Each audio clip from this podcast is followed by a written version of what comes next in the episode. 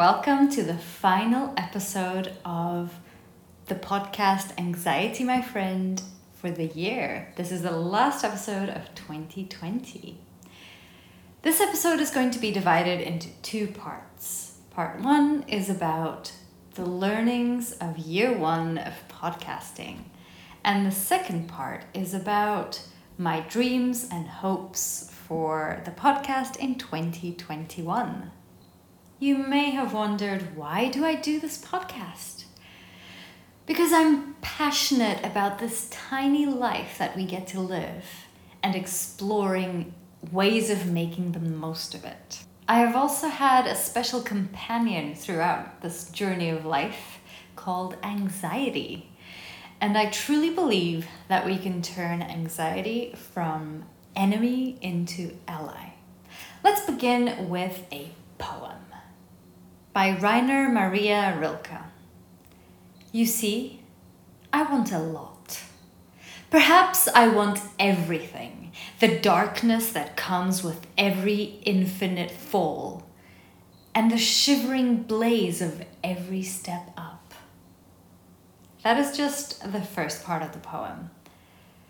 Now, what are the learnings of my first year of podcasting? There are four I'm going to share. First, you are not your fear. I've had imposter syndrome throughout my life in many different situations. And throughout your life, you will feel things that are disempowering, whether it's imposter syndrome or in something else. But you get to decide if they these feelings are going to stop you or not. And I decided that I was not going to let imposter syndrome stop me. I've accepted that I am not the expert in all these things that I share, but I am sharing quality information that is written and shared by experts who have dedicated their lives to these topics.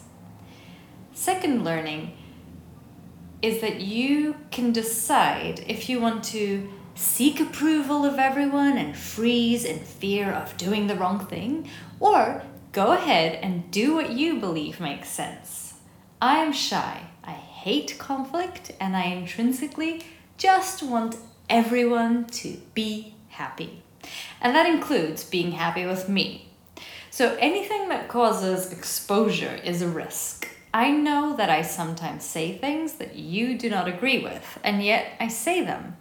I say them because they are backed by science and by experts who have invested their careers to the subjects mentioned, and therefore I believe in them. Of course, science will evolve and views might change. Think of olive oil or butter, how people used to say you should eat margarine.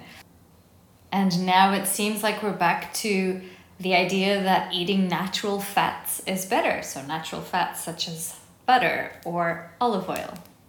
My third learning point is ship before you're ready. Ship before you are ready. Like the wise Seth Godin and Steven Pressfield say over and over again, ship before you're ready. Or like Reid Hoffman puts it when he talks about startups jump off the plane and build the parachute on the way down. I know it sounds radical, I will never truly be ready. Resistance can take so many forms, but ultimately, that is what it is resistance. There is a lot of time to remain still and quiet once we die. So let's take action now while we're alive. And no, this does not mean go around jumping off cliffs and hoping you survive. This is about taking measured risks, about doing the best you can in your context in this moment now with what you have and moving forward. Fourth and final piece of learning is avoid the conformity traps. Dare to dream. If you fall flat on your face, pick yourself up, shake the dust off, learn from the failure, and try something else before you are entirely ready. We all know those people who complain about everything and everyone and yet take absolutely no action to improve their situation. The only way to make change is by making change. Find allies, for example, Acumen Plus. It's a non-profit impact investment fund, and I'm going to quote here We are a global community changing the way the world tackles poverty. End of quote. I want to share their manifesto because it is so powerful, beautiful, and humbling at the same time. So, again, quoting It starts by standing with the poor, listening to voices unheard, and recognizing potential where others see despair. It demands investigating as a means, not an end daring to go where markets have failed and aid has fallen short. It makes capital work for us, not control us. It thrives on moral imagination, the humility to see the world as it is, and the audacity to imagine the world as it could be.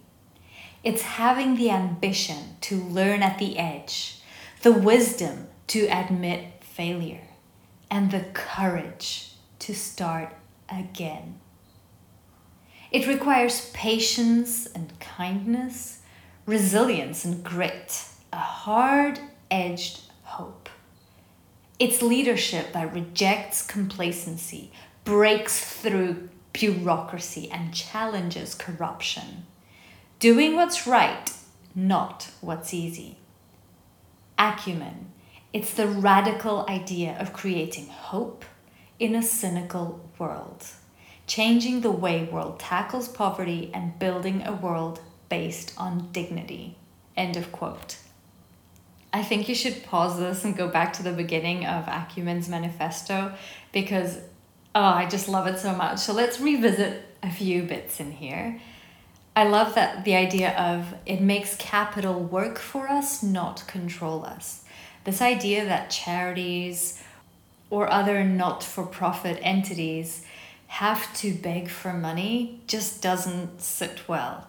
And in terms of sustain- sustainability, it doesn't really make sense. So I love this idea of making capital work for us, not control us. I also love the concept of moral imagination. So, the humility to see the world as it is you are realistic. You admit that 2020 was a shitty year. You admit that bad stuff that happens in your life is shitty. You admit it and you see it. But yet, you have the audacity to imagine the world as it could be. You have the courage to imagine your life the way it could be. So it's this ambition of I love the way they say learning at the edge because you're pushing yourself, you're pushing others, and you've got the courage to start again if you fail. So dare to dream. With this, we come into the second part of this episode, which is about my hopes for the podcast in 2021. There are four of them too. The first, I want to interview young people who are daring to dream and make this world a better one. So if you know some of those young people, please email me. I will put the email address in the show notes. Secondly, I want to improve the sound quality by investing in a microphone and learning some tricks of the trade with more experienced podcasters. This means I need to ask for help. Well, actually, I have it's so difficult for me to ask for help, but I have done so. Third, collaborate with NGOs, startups, charities who help with anxiety and invest in better lifestyles. Fourth, I want to continue to freestyle. So picture a Venn diagram. On one end, you've got absolute chaos. On the other end, you've got absolute structure. And at the center, you've got a balance. That's where I want to sit. I'm going to end this episode by reading a poem by Ricardo Reis, Ricardo Reis. He is one of the heteronyms of the poet Fernando Pessoa. And Fernando Pessoa is one of my favorite ever writers. This is a very loose freestyle translation, and I'm sharing a link in the show notes to another translation which you might prefer. Come sit with me, Lydia, by the river.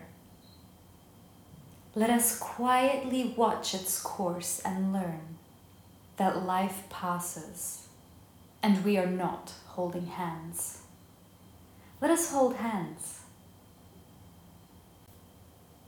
Then let us think, adult children, that life passes and does not stay. It leaves nothing and never returns. It goes to a far away sea close to fate, Fado, further away than the gods.